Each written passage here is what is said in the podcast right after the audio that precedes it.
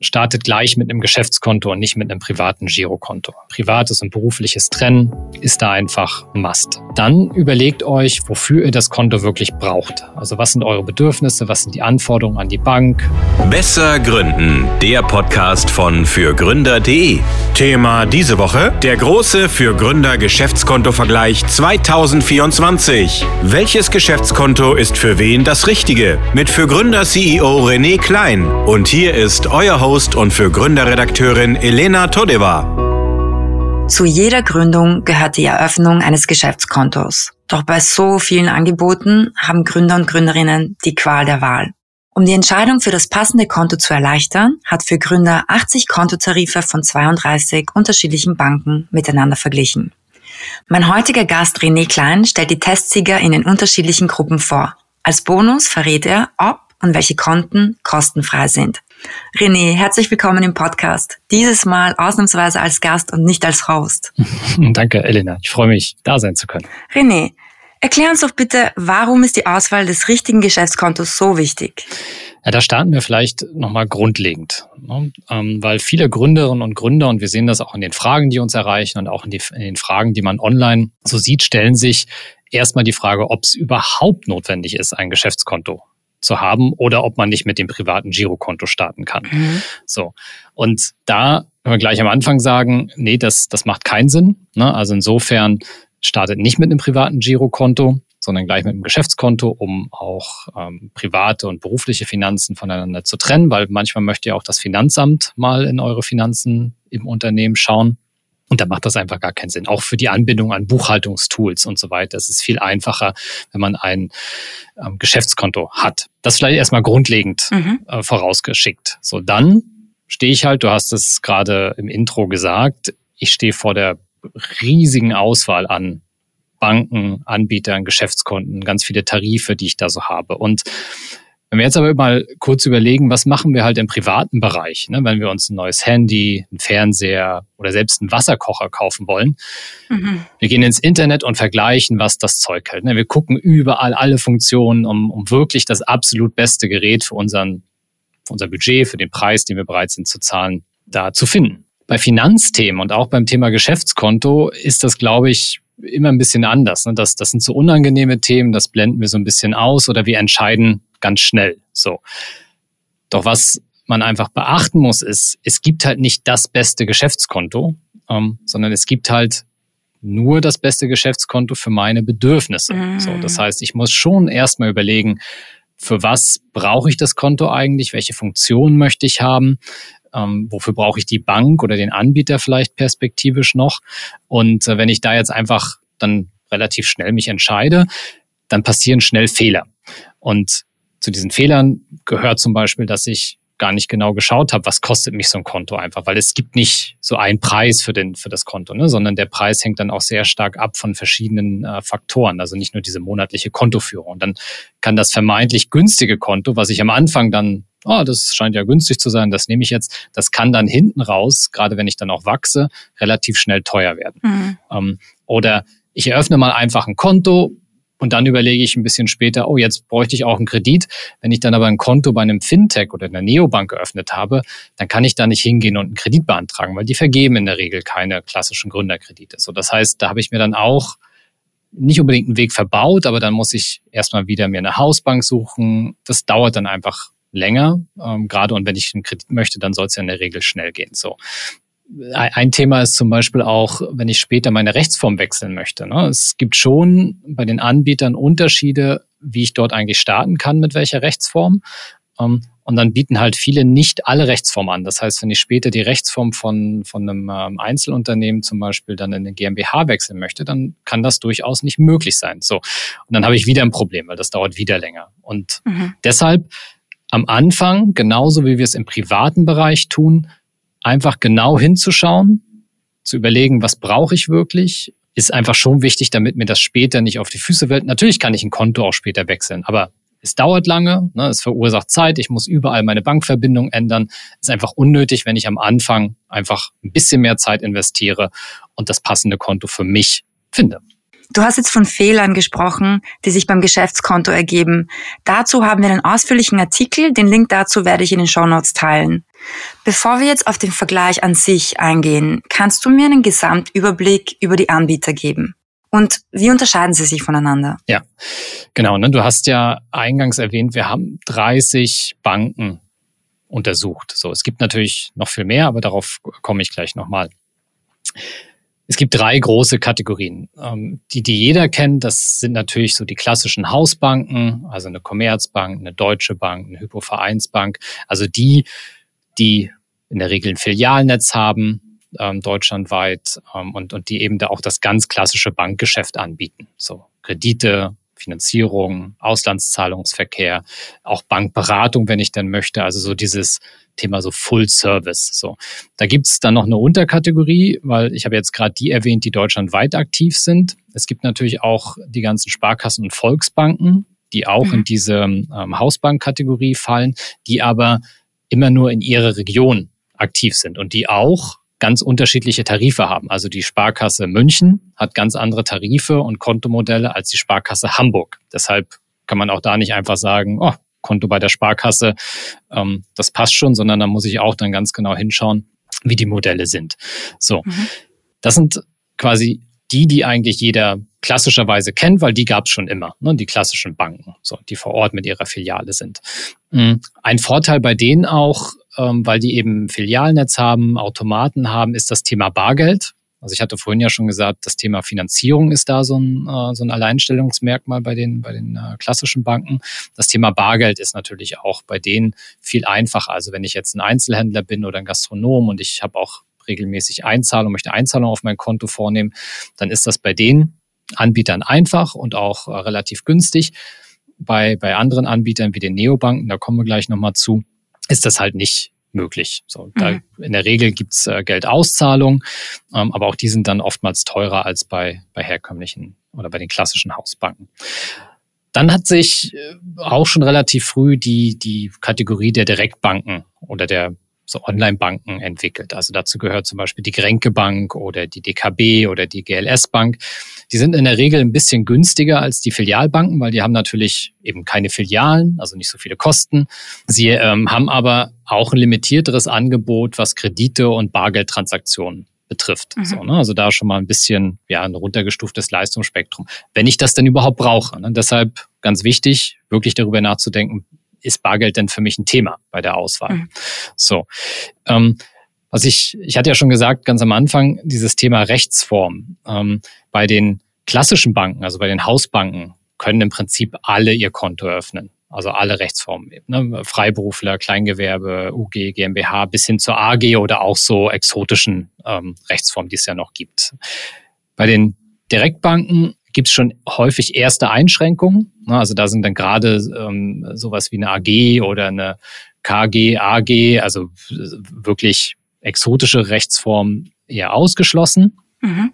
Was vielleicht aber dann auch nochmal ganz spannend ist, bei den Direktbanken gibt es mit der GLS Bank, der Ethik Bank und auch der Triodos Bank Banken, die einen sehr nachhaltigen Fokus haben. Also mhm. wenn für Unternehmer das ein Thema ist, ne, dass sie vielleicht selber mit einem nachhaltigen Geschäftsmodell unterwegs sind und da auch einen Bankpartner haben wollen, der eben nur in diesen Bereichen investiert, Kredite vergibt und so weiter, dann sind sie da ganz gut aufgehoben zum Beispiel. So. Mhm. Und was wir dann in den letzten Jahren gesehen haben und da natürlich zuallererst äh, sicherlich im Privatkundenbereich mit N26, ich glaube, der der Name sagt jetzt allen was, mhm. sind halt diese Fintechs oder Neobanken, die dann in den Markt gekommen sind. So am Anfang mit N26 im, im privaten Bereich, aber dann auch relativ schnell im geschäftlichen Umfeld. So. Und haben zunehmend an Bedeutung gewonnen, gewinnen auch viele Kunden. Und es sind aber auch viele Anbieter, die da unterwegs sind. Ne? Also da gehört zum Beispiel auch N26, die haben auch ein Businesskonto, Finum, Quanto, First, Contist, also eine ganze Reihe an, an Anbietern. Teilweise sind die Anbieter auch schon wieder verschwunden. Zum Beispiel gab es auch früher mal Hafsi oder die Fidor Bank ist mittlerweile ja auch in Liquidation. Also in diesem Umfeld haben wir ein bisschen mehr Bewegung. Also Anbieter, die reinkommen, Anbieter, die rausgehen. Ist vielleicht auch zu berücksichtigen, wenn ich so ein bisschen jetzt besorgt bin. Ne, ähm, Gibt es meinen Anbieter noch in, in äh, ein paar Jahren, mir da auch eher jemand rauszusuchen, der schon ein bisschen etablierter ist. So eins vorweggeschickt, unter die Einlagensicherung fallen die halt alle. Mhm. Ähm, also insofern, ähm, da bin ich genauso abgesichert wie eben bei einer bei der Hausbank. Aber wie gesagt, es kann auch einfach sein, dass der Anbieter in zwei, drei Jahren nicht mehr da ist oder dann übernommen wurde. Wir hatten zum Beispiel ähm, Penta in Deutschland für eine, für eine sehr lange Zeit. Die wurden halt, ich glaube im letzten Jahr war es von Quanto übernommen. So, ne? Dann verändert sich natürlich einfach ein bisschen was für die Kunden. Die Kunden werden zwar übernommen, aber alles wird ein bisschen anders. Ich glaube, so kann man es beschreiben. Mhm. So, die Fintechs zeichnen sich halt insbesondere dadurch aus, dass sie ja für eine Online-Nutzung konzipiert sind. Ne? Sie sind sehr günstig, weil ist ja nochmal weniger Apparat als eben bei Direktbanken oder bei den ähm, Hausbanken. Es gibt keine Filialen, weniger Mitarbeiter, die IT ist deutlich schlanker. Das heißt, ich habe dort sehr günstige Konditionen. Das ganze Thema Kredit ist natürlich eingeschränkt, hatte ich schon gesagt. Ähm, das Thema Bargeld ist eingeschränkt, also Geld abheben klappt noch, aber gibt es auch Unterschiede, was zum Beispiel die Höhe betrifft, äh, monatlich oder die Anzahl der Transaktionen. Auf der anderen Seite habe ich aber ja so mehr Feature, äh, so würde ich es mal bezeichnen, wie also Unterkonten. Na, da, da tun sich die klassischen Hausbanken noch ziemlich schwer, einfach äh, dass, dass noch Unterkonten meinem, meinem Konto hinzugefügt werden. Das bieten die Fintechs in der Regel alle an. Äh, das Thema Kreditkarten oder Debitkarten ist dort wesentlich flexibler. Auch dieses Thema Ausgabenmanagement, also dass ich meinem Teammitglied gebe ich eine Kreditkarte, kann festlegen, oh, der darf damit 1000 Euro maximal monatlich ausgeben. Da sind die einfach ein bisschen weiter mhm. oder könnte auch sagen, ein ganzes Stück weiter als die Hausbanken. Also für solche Anwendungen sind die ganz gut geeignet. Oder wenn ich auch einfach sage, okay, ich möchte ein Zweitkonto haben. Ne? Also ich brauche meinen Kredit bei der, bei der Hausbank, deshalb muss ich da natürlich mein Erstkonto haben. Aber ich möchte auch ähm, noch ein bisschen diversifizieren. Ich möchte auch noch ein Konto mit, mit diesen anderen Funktionen, die ich eben gerade genannt habe, dann kann ich auch ganz einfach ein, ein günstiges Zweitkonto da öffnen ne, und habe jetzt nicht viel extra Kosten. So oder wenn wir über Feature sprechen, manchmal sind auch schon Rechnungsstellungstools inklusive. Ne? Also da sind die Fintechs einfach ein bisschen featurelastiger. Mhm. Sehr günstig und featurelastiger. So, das waren jetzt so die groben Unterscheidung, wenn man so möchte. Mhm, sehr schön. Dann kennen wir jetzt die Anbieter, wir wissen, welche Faktoren eine Rolle spielen und wie sie sich voneinander unterscheiden. Dieser Podcast wird präsentiert von der KfW Bankengruppe. Ob Sie gründen oder in ein bestehendes Unternehmen einsteigen, Fördermittel der KfW erleichtern Ihnen die Existenzgründung und Ihre ersten Jahre der Selbstständigkeit. Finden Sie die passende Förderung und lassen Sie sich von anderen Vollblutunternehmerinnen und Unternehmern inspirieren unter kfw.de slash gründen und kfw.de slash Nachfolge. Alle wichtigen Infos dazu finden sich auch in den Shownotes dieser Folge. So, nun wollen wir uns den Vergleich im Detail ansehen. René, nach welchen Kriterien wurde eigentlich getestet? Ja, wie lange haben wir jetzt Zeit im Podcast? Ich, ich mache es mal ein bisschen kürzer, weil insgesamt haben wir 150 einzelne Kriterien getestet mhm. für die ganzen Konten. So, die haben wir gruppiert in acht Faktoren und auf die würde ich einfach nur ganz kurz eingehen. So, diese acht Faktoren. Mhm. Ein Faktor ist halt das Thema Kontoeröffnung. Ne? Also, welche Rechtsform ist möglich? Wie ist der Antragsweg? Mittlerweile, gerade die Fintechs ohnehin, mittlerweile ist es immer stärker ein Online-Antragsweg, der wirklich schnell geht. Es gibt aber auch immer noch eine ganze Reihe an Anbietern, gerade im Bereich der, der Sparkassen und der Volksbanken, wo ich in die Filiale muss, wirklich, also wirklich einen Termin buchen muss, um dann mein Konto zu mhm. öffnen. So.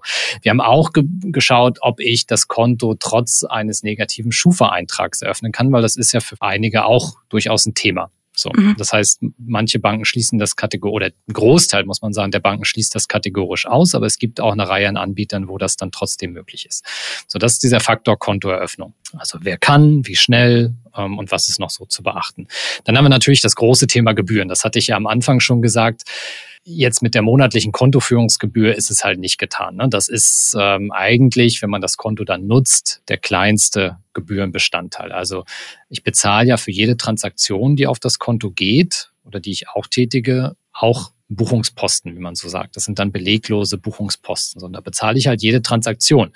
Und das kann sich dann sehr, sehr schnell ähm, äh, aufsummieren mhm. und dann ist das auch viel mehr als die monatliche Kontoführung. Das heißt, darauf haben wir geschaut. Wir haben geschaut, wie viele Buchungen sind vielleicht schon kostenfrei inklusive.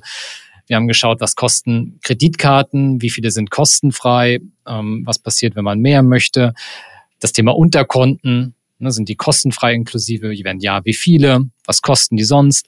Das Thema Echtzeitüberweisung ist bei, bei manchen Anbietern halt auch nochmal ein extra Posten. Und das ja, beeinflusst dann eben die Gebühren. Mhm. So. Dann haben wir das Thema Karten und digitales Bezahlen. Ähm, also da jetzt nicht so nach, äh, wie, wie teuer ist das, sondern welche Karten gibt's eigentlich? So, ähm, wie viele sind inklusive?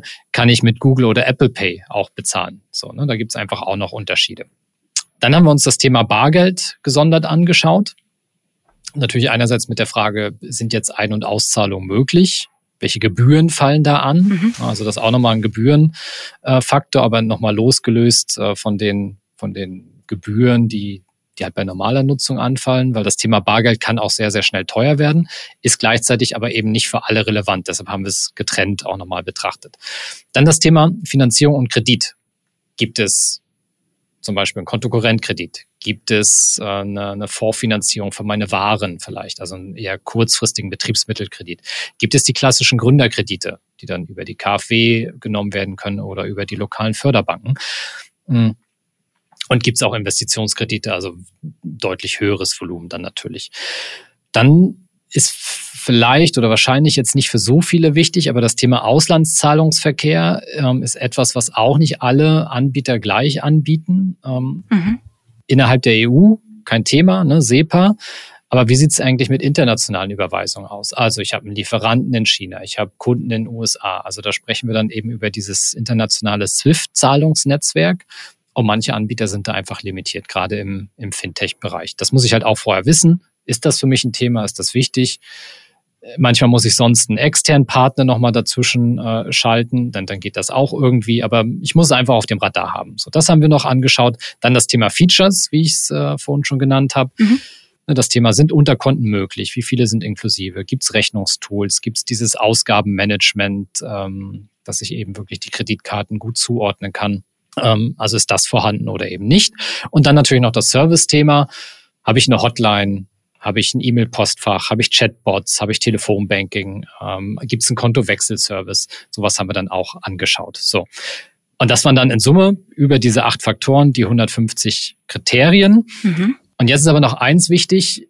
Es macht halt jetzt keinen Sinn, wenn man das, wenn man sich jetzt überlegt, ne, man geht diese Kontotarife durch, hakt ab, schreibt dazu, was passt, dann macht es keinen Sinn, jetzt ein Fintech mit einer Sparkasse zu vergleichen. Also das, deshalb haben wir dann gesagt, damit wir hier Äpfel mit Äpfel und Birnen mit Birnen vergleichen können.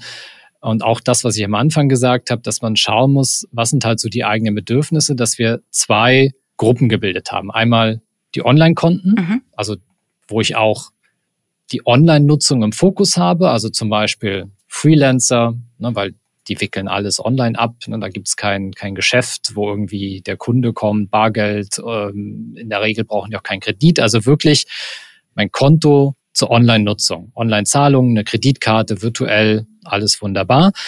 Zum Beispiel aber auch Agenturen, Marketingagenturen. Ne? Also alle die, die eher im Online-Bereich ähm, die die Geschäfte abwickeln und die jetzt eben auch keinen Kreditbedarf haben. So, die fallen in diese äh, Gruppe der Online-Konten und auch der, der Online-Nutzung. Mhm. Und dann haben wir auf der anderen Seite das Thema Full-Service-Konto. Das heißt, ich habe eben das Konto nicht nur zur Abwicklung von Online-Transaktionen, sondern ich möchte auch mir ist auch das Thema Bargeld wichtig. Ähm, mir ist das Thema Auslandszahlungsverkehr sehr wichtig. Ich ähm, brauche vielleicht doch einen Kredit. Ähm, also ich, ich brauche einfach mehr klassische Bankdienstleistungen. So, das sind in der Regel Einzelhändler, Gastronomie, größere Unternehmen mit Produktionsstätten, Unternehmen, ähm, die in verschiedenen Ländern aktiv sind, weil ein Vorteil der äh, der Deutschen Bank oder auch der Commerzbank ist natürlich, dass die weltweit Niederlassung haben. So, also das fällt dann in diesen Full-Service Kontobereich. Und dann haben wir diese acht Faktoren genommen und einfach unterschiedlich gewichtet.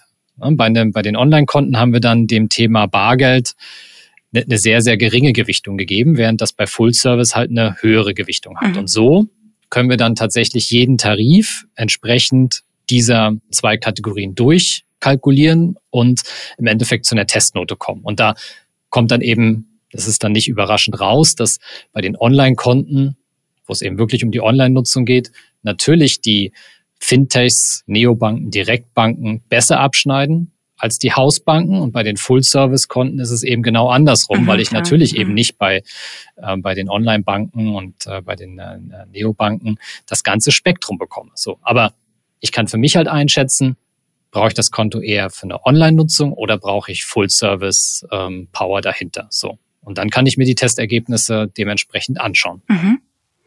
Sehr schön. Ähm, ich finde auch diese acht Faktoren sehr spannend. Ich glaube, das ist kann auch sehr hilfreich sein, wenn man sich Gedanken darüber macht, was man eigentlich für Bedürfnisse hat an das Geschäftskonto. So, wir haben jetzt ausführlich über die Faktoren gesprochen, die beim Vergleich eine wichtige Rolle gespielt haben.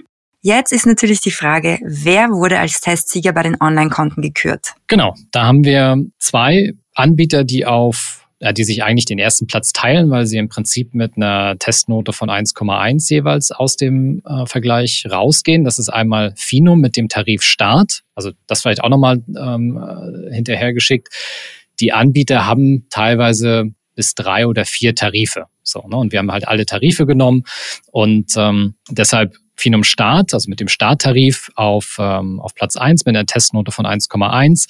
Bei Finum können Freiberufler und alle anderen wichtigen Rechtsformen, also Kleingewerbetreibende, UGs, GmbHs, ihr Konto eröffnen. Sie kriegen eine deutsche IBAN und auch ähm, negativer Schufa-Eintrag ist jetzt kein, kein Problem ähm, bei Finum zum Beispiel. Mhm.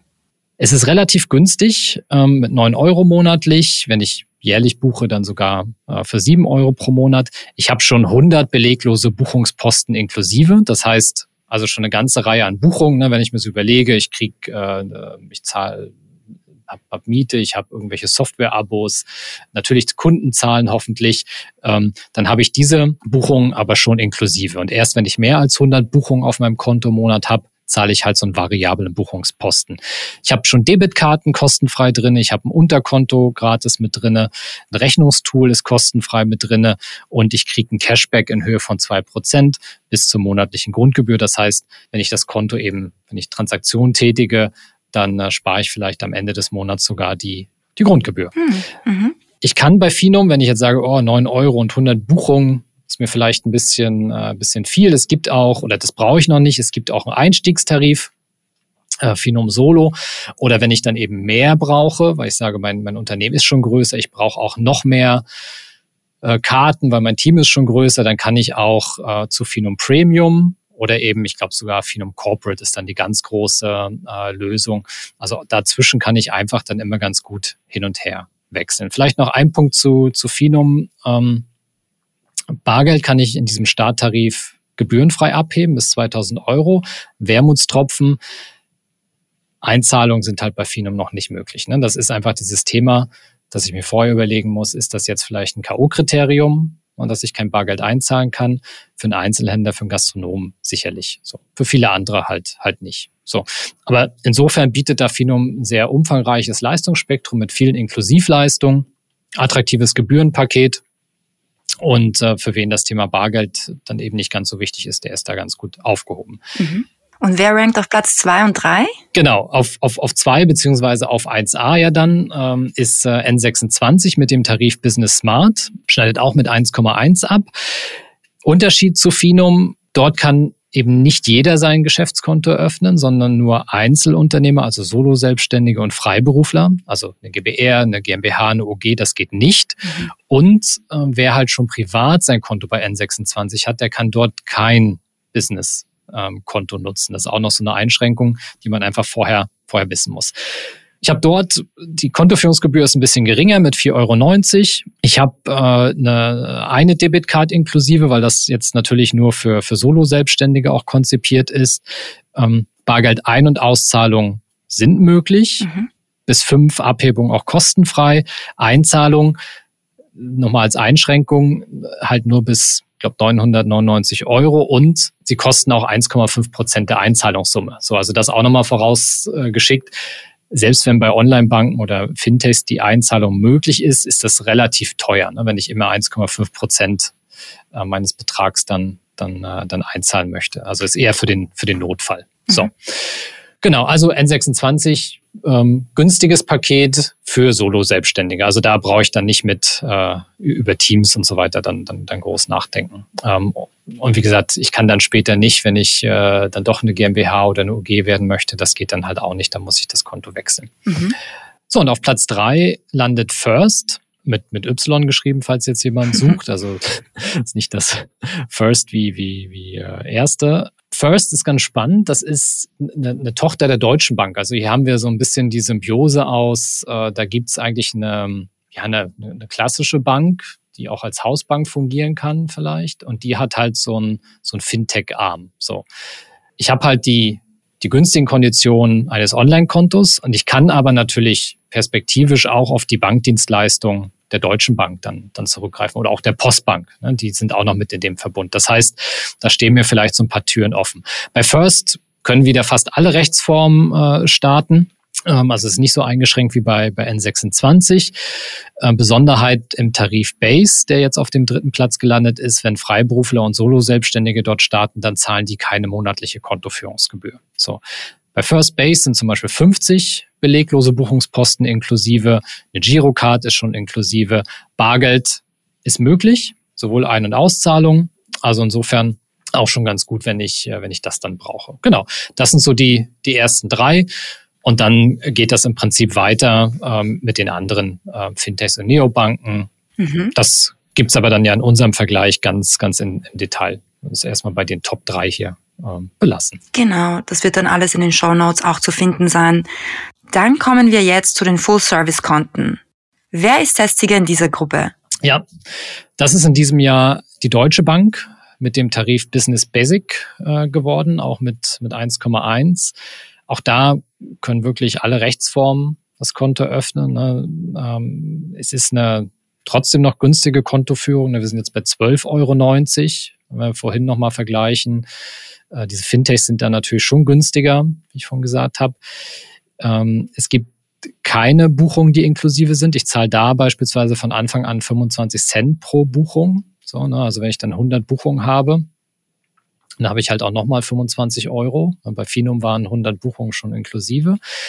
Dafür habe ich aber kostenfreie Bargeld-Ein- und Auszahlung. Also das macht es dann gerade, wenn ich eben Bargeldtransaktionen habe, schon wieder attraktiv. Ich habe deutschlandweit Filialen und das Kreditangebot ähm, steht mir halt auch zur Verfügung.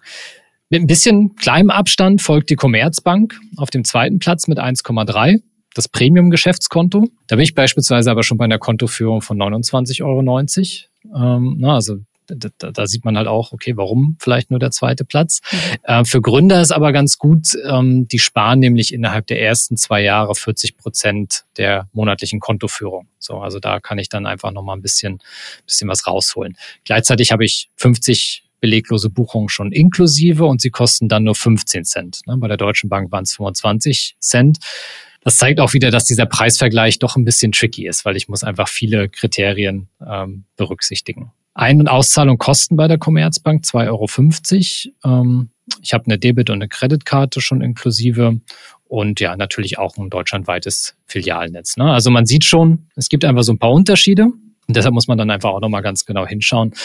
Und ja, Commerzbank auf dem zweiten Platz und dann auf Position drei liegt die Hypovereinsbank mit einer Testnote von 1,4 äh, mit diesem Business-Konto for You 250 die haben verschiedene, also die Konten heißen alle gleich, nur hinten äh, ändert sich die Nummer. Dieses 250 äh, zeigt einfach an, wie viele äh, Buchungsposten schon kostenfrei inklusive sind. Mhm. So, die haben jetzt zum Beispiel von diesen dreien das höchste Buchungsvolumen, was kostenfrei inklusive ist. Dafür ist die Kontoführung im Monat schon mit, jetzt muss ich mal kurz auf meinen kleinen Zettel hier gucken, mit 50 Euro im Monat schon relativ teuer. So, ne? Aber wenn ich viele Buchungen habe, dann lohnt sich das wiederum schon. Die dann auf Position drei. Was ich da aber noch ergänzen möchte, die Sparkassen und Volksbanken, die wir zum Teil halt auch getestet haben, also zumindest in den großen Städten, ne? München, Hamburg, Köln, Berlin, die Post, äh, die, Entschuldigung, nicht die Postbank, sondern die Volksbanken und Sparkassen haben wir uns dort alle angeschaut und die schaffen es teilweise auch in diese Spitzengruppe. So, aber da muss ich halt wirklich ganz genau hinschauen, weil wie gesagt, in München ist nicht das gleiche Angebot wie in Hamburg. Also ich muss wirklich für meinen Ort einfach nochmal in den Vergleich reinschauen. Da haben wir das auch aufgelistet. Ähm, es gibt durchaus welche, die da auch mit 1,2, 1,3, 1,4 abschneiden, aber eben auch nicht alle. Da hängt es wirklich davon ab, wo ich herkomme. Deshalb auch da einfach nochmal der, der Blick in unseren Report. Sehr schön, danke. Das waren also die Top-Rankings bei den Full-Service-Konten. Ich habe im Intro bereits erwähnt, dass wir über kostenfreie Geschäftskonten sprechen werden. Gibt es überhaupt kostenfreie Geschäftskonten? Und wenn ja, welche sind das? Also es sind in den letzten Jahren immer weniger geworden. Ne? Also gerade mit dem Start der Fintechs vor ein paar Jahren haben die meistens damit geworben, kostenfreies Konto und, und wir, wir kennen das ja aus dem Privatkontenbereich. Vor ein paar Jahren waren die Konten auch noch alle kostenfrei und irgendwann haben sie, haben uns die Banken dann geschickt, oh, es geht nicht mehr. Wir, wir müssen jetzt auch ähm, Geld für die Kontoführung bezahlen. Diese Entwicklung hat sich auch in dem ähm, Fintech-Markt vollzogen. Insofern sind die Kosten, die wirklich kostenfreien Angebote deutlich zurückgegangen und es ist halt immer mit einer eingeschränkten Nutzung verbunden. Das vielleicht vorweggeschickt, aber die gute Nachricht, es gibt sie noch, beziehungsweise gibt es halt auch viele wirklich sehr günstige Angebote. So was wir gemacht haben, wir haben mal die ganzen Preise kalkuliert für ein bestimmtes Nutzungsszenario. So, da haben wir gesagt, okay, die Kontoführungsgebühr, klar, wir haben bis zu 50 Buchungen im Monat, mhm. ne, also jetzt ein überschaubares Buchungsvolumen. Das ist uns wichtig und wir gucken nochmal vielleicht die Kreditkarte, ob die schon mit drin ist oder nicht und haben dann wirklich mal durchkalkuliert. Und wir haben dann vier Tarife gefunden, die kostenfrei sind bei dieser eingeschränkten Nutzung. Das ist einmal Finum Solo. Also wenn ihr euch erinnert, wir hatten vorhin ähm, Finum Start als den Tarif, der äh, Testsieger ist bei den Online-Konten und Finum Solo, Solo ist der Einstiegstarif. Der ist halt kostenfrei, weil eben auch 50 Buchung, Buchungen schon drinne sind. Ne? Der hat keine Kontoführungsgebühr, die Buchungen sind schon drinne. Wenn ich halt dann mehr als 50 Buchungen habe im Monat, dann kostet es halt, ich glaube, 20 Cent pro Buchung. So, mhm. aber es ist möglich, gar nichts für das Konto zu bezahlen im Jahr. Dann auch First mit dem Tarif First Base. Ähm, auch wieder diese, dieses Buchungsvolumen, was inklusive ist und auch, auch deshalb ist das dann eben möglich. Geht aber bei First Base und aber auch bei Finum Solo tatsächlich nur für Freiberufler und Solo-Selbstständige. Wenn ich mit einer anderen Rechtsform das möchte, dann muss ich was bezahlen. Also auch da, früher war es in der Regel für alle Rechtsformen, auch GmbHs, UGs und so weiter, kostenfrei. Mhm. Jetzt ist dieses kostenfreie Angebot meistens auf Freiberufler und Solo-Selbstständige beschränkt. Dann habe ich Kränke Business. Auch dort ist es keine Kosten, äh, keine, Entschuldigung, keine Kontoführungsgebühr und eben so ein Inklusivbuchungsvolumen, aber auch nur für Freiberufler und Solo-Selbstständige. So. Und dann gibt es auch noch N26 Business Standard. Also das ist der Einstiegstarif bei N26. Auch dort wieder nur Freiberufler und Solo-Selbstständige. Da aber ähm, ganz wichtig, da ist es egal, wie viele Buchungen ich habe. Mhm. So, also die haben das nicht limitiert. Das heißt, da kann ich auch 100 oder 200 Buchungen im Monat haben. Ich bezahle für das N26 äh, Business Standard Konto kein Geld, wenn ich nicht noch irgendwelche weiteren Zusatzleistungen ähm, buche. Ne? Also da ist zum Beispiel auch eine virtuelle Karte gratis enthalten. Wenn ich dann mehr möchte, dann, dann kostet mich das natürlich was. Mhm. Genau, das sind so die vier, die es jetzt noch gibt, wo ich, wo zumindest Freiberufler und Solo-Selbstständige ein kostenfreies Konto haben können, also wo sie im Jahr gar nichts bezahlen. So. Ähm, es gibt da noch ein paar weitere Angebote, auch von Contist oder von Holvi. Da bin ich auch noch mit bis zu 100 Euro im Jahr. Und ne, wenn wir das dann runterrechnen, also weniger als 10 Euro im Monat dabei. In Summe also auch noch relativ günstig bei den Fintechs. Wenn wir diese Preiskalkulation bei den Hausbanken machen, sind wir sehr, sehr schnell im dreistelligen Euro-Bereich und auch schnell im vierstelligen Euro-Bereich pro Jahr. Ne? Also, aber auch diese Preiskalkulation, weil auch da haben wir durchgerechnet, wer wären denn jetzt die günstigsten Hausbanken. Auch die findet man bei uns im Report. Also wir haben einfach mal alle Preise äh, oder alle Banken äh, durchkalkuliert und dann ein Preisranking. Wer jetzt wirklich auf den Preis schauen möchte, primär, der findet das da. Ja, mhm. also vier kostenfreie Konten sind noch möglich. Super, vielen Dank, dass du Licht ins Dunkel gebracht hast, René. Zum Schluss noch eine Bitte. Könntest du uns die wichtigsten Learnings für die Auswahl eines Geschäftskontos zusammenfassen? Ja, sehr gerne. Das erste Thema oder der erste Punkt startet gleich mit einem Geschäftskonto und nicht mit einem privaten Girokonto. Privates und berufliches Trennen ist da einfach ein Must. Dann überlegt euch, wofür ihr das Konto wirklich braucht. Also was sind eure Bedürfnisse, was sind die Anforderungen an die Bank, Stichwort Bargeld, Kredit oder eben nur die Online-Nutzung. Und damit verbunden denkt nicht nur an den Preis. Also stellt nicht nur den Preis in den Mittelpunkt, weil A, verändert sich der Preis, ne, je nachdem, wie viel Transaktionen ihr tätigt, ähm, was ihr vielleicht zukünftig noch braucht. Also der Preis ist eben nicht so ein, so ein Fixpunkt, so, sondern schaut wirklich, wozu braucht ihr das? Ihr wollt eine langfristige Kontoführung aufbauen, auch eine langfristige Bankverbindung. Deshalb schaut lieber nach, dem, nach den Leistungen, schaut dann in unseren Vergleich, weil wir haben natürlich Preis und Leistung ins Verhältnis gesetzt und dann könnt ihr eine gute Wahl treffen. Vielen Dank, dass du Licht ins Dunkel gebracht hast, René. Danke auch für all deine super nützlichen Insights. Wer sich jetzt den vollständigen Vergleich durchlesen möchte, den Link dazu gibt's in den Show Notes. Und an dieser Stelle endet leider auch schon diese Folge. Danke an euch, liebe Zuhörer und Zuhörerinnen. Ich hoffe, ihr wisst jetzt, wie ihr das passende Geschäftskonto für euch findet. Bis zum nächsten Mal, wenn es wieder heißt, besser gründen. Das war Besser Gründen, der Podcast von fürgründer.de. Weitere Folgen mit spannenden Gästen findest du auf fürgründer.de/slash podcast oder du abonnierst uns jetzt hier auf deiner Streaming-Plattform. Du möchtest dein Lieblingsthema hier im Podcast hören? Dann schreibe uns deinen Themenwunsch an podcast.fürgründer.de.